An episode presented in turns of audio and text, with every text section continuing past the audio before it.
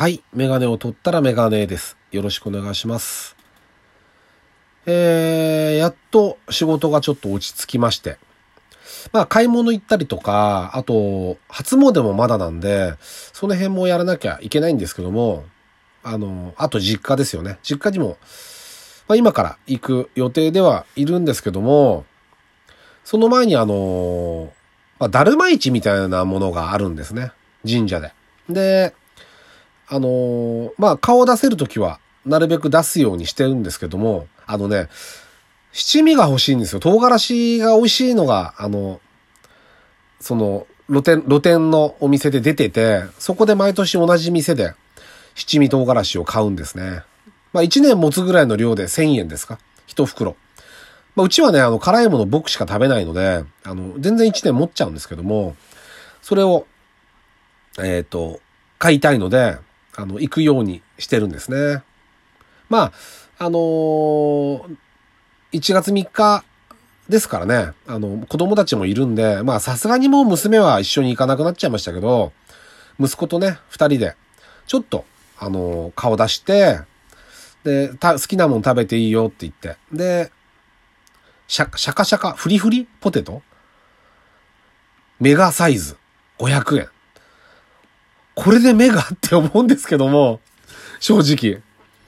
メガ、メガってこういうんだっけ？と思うけど、でもまあ、あの、ああいうのはね、ああいうのはね、あんまりそういうのは一個なしで、あの、やりたいですよ。買う時もそうだし、あの、なんて言うんだろう、粋じゃないじゃないですか。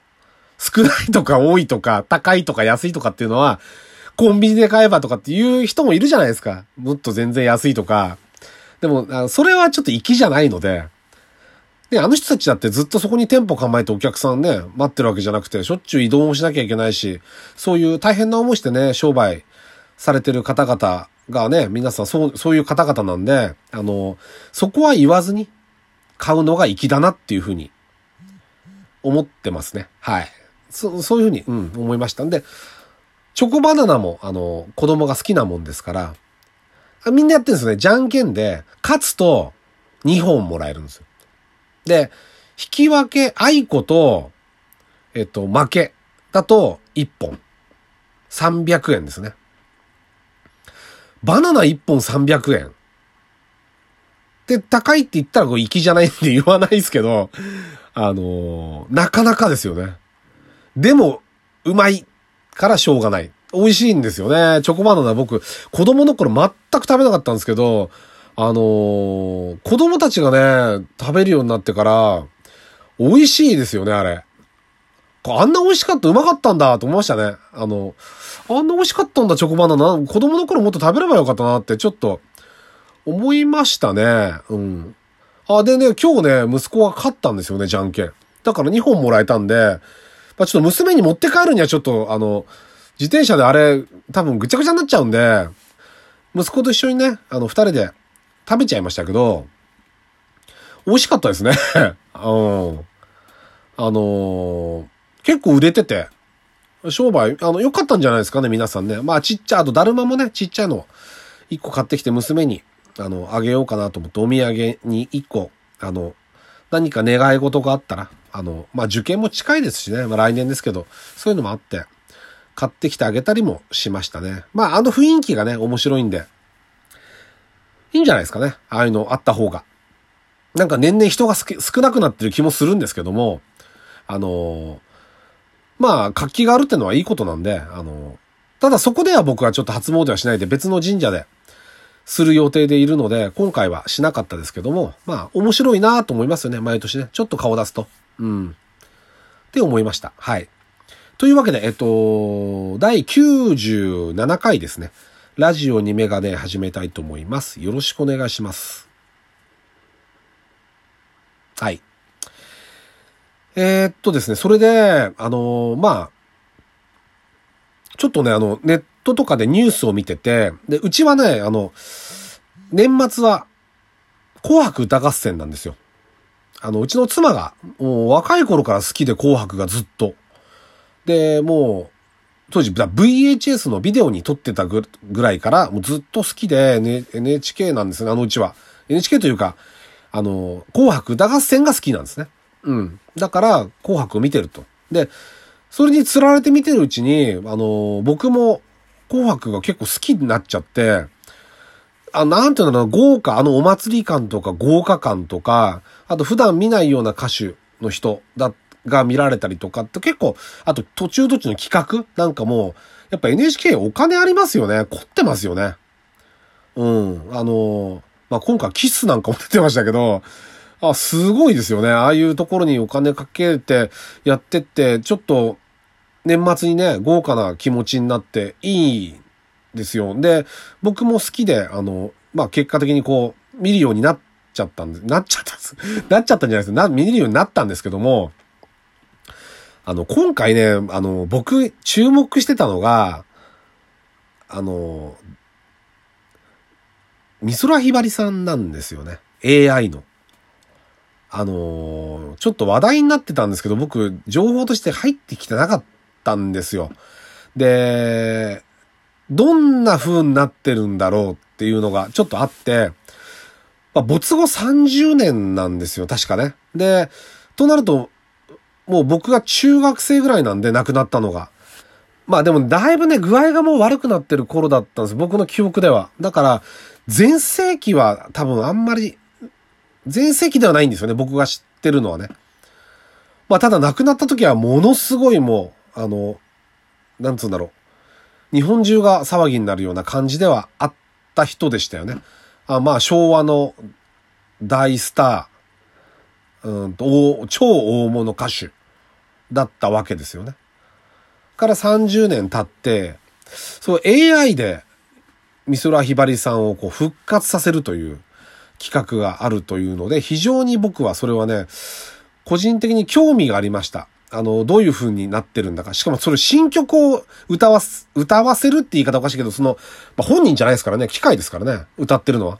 本人の声をこう、あの、なんていうんですか、こうトレースしてこう作っていくんでしょうけど、ボーカロイド、ボーカロイドですよ、多分ね、要は。で、あのー、まあ、率直な意見で言うと、僕は良かったです。良かったというのは、いい、いい意味で良かった。うん。あの、すごいなと思いましたよ。こんなことができるんだって。うん。あの、ファンの人というか、また、家族だったり、ファンだったり、それぞれ感じる温度感は違うと思うんですけども、あの、僕は単純にすごいと思いました。こんなことができるんだなと思いましたね。うん。で、結局ね、やっぱりね、で、こうネットでなんかね、見てると、いや、倫理的にどうなんだっていう話を、やっぱ、されてる方がいて、それもちょっとわかるんですよね。要はね、な、なんでかっていうと、じゃあ、あの、これ新曲じゃないですか。それを、ボーカロイドに歌わせるわけですね。美空ひばりさんの歌い方と声で。で、これを、美空ひばりさんが、もしも存命だった場合、生きてたと、として、あの曲を聴いて、歌いたいと思ったかどうか。それはもうわからないですよ。亡くなっちゃってるから。わかんないけど、そこなんですよね。それが多分みんなが言ってる、あの、失礼なんじゃないかとか、あの、個人の意思を無視してるとかっていうのは、そこだと思うんですよ、多分。あの、勝手に歌わせてしまう。ただ、僕が思ったのは、まあ、映像はちょっと、まだ、ま、まだもうちょっとだったかなと思うけど、あの、歌声なんか聞いてると、ね、ファンの人が泣いてるじゃないですか、みんな。あと、あの、信仰があった方々。まあ、中に怒ってる方もいたみたいだけど、あの、ファンが泣いてるんだったら、そういうことですよね。あの、亡くなって30年も経つと、それは美空ひばりさんの実際の姿を見て、歌を聴いたことがある人も減ってくるじゃないですか。当然。時代がどんどん過ぎてるわけですから、そんな中で、今、あの AI で歌ってるひばりさん、だから、モノマネですら泣く人いるわけですよ。いろんな思いがあって、今でも聞きたかった、歌ってほしかったって、ずっとみんなが思ってる気持ちが少しでもこう楽になったり、そ、そこら辺を刺激して、まあ、それをまた商売にしようとかってなると話が変わってくるんですけど、純粋に、あの人たちを喜ばせたいと思って作ってるのであれば、僕はいいんじゃないかなって思うんですよね。あの、そう思いました。泣いてるファンの姿が全て。うん、まあ、親族の人とか、信仰があった人が怒ったりするのは、多少しょうがないかもしれないですよね。それはね。うん。だけど、あの、そう思いましたね。あの、お金を払って美空ひばりさんを見に行ってた人たち。実際のね、生き、あの、ひばりさんが生きてた頃に見に行った人たち。で、お金を出して CD も買って、まあ CD とかレ当時レコードかもしれないけど、それを買って心から楽しみにしてあの人の歌を、ね、あの人しか歌えない歌じゃないですか、あれって。あの、本当特殊、特別な人ですよね、あの、美空ひばりさんって。そういう人がね、こういう形で、ここまでしてよ、よ、蘇らせたいって言い方ちょっと変ですけど、ここまでしてもう一度歌が聴きたいんだって。新しい歌聴きたいんだって。で、聴かせたいんだって気持ち。そういうのを全部取っ払って、こんなんダメだよって言っちゃったら、それはそれでまた違うんじゃないかなっていうふうに、僕は思いましたね。うん。あの、喜ばせたい人と喜んでる人がいるのであれば、もうちょっとこう寛容に。で、これからもうこういう時代が来るってことですよね。だから。うん。他の人でもこれができ、可能ですからね。できるんで、できるようになっちゃ、なるわけですから、どういう風になるかわかんないけど、あの、僕は受け入れたいなというふうには思います。ある程度はね。うん。まあ皆さんがどう思うかわかんないけど、あの、そういう時代になったんだなっていうふうには思いました。あの、とっても面白い、興味深い紅白でしたね。はい。えー、というわけで、えっ、と、メガネを取ったらメガネでした。ありがとうございました。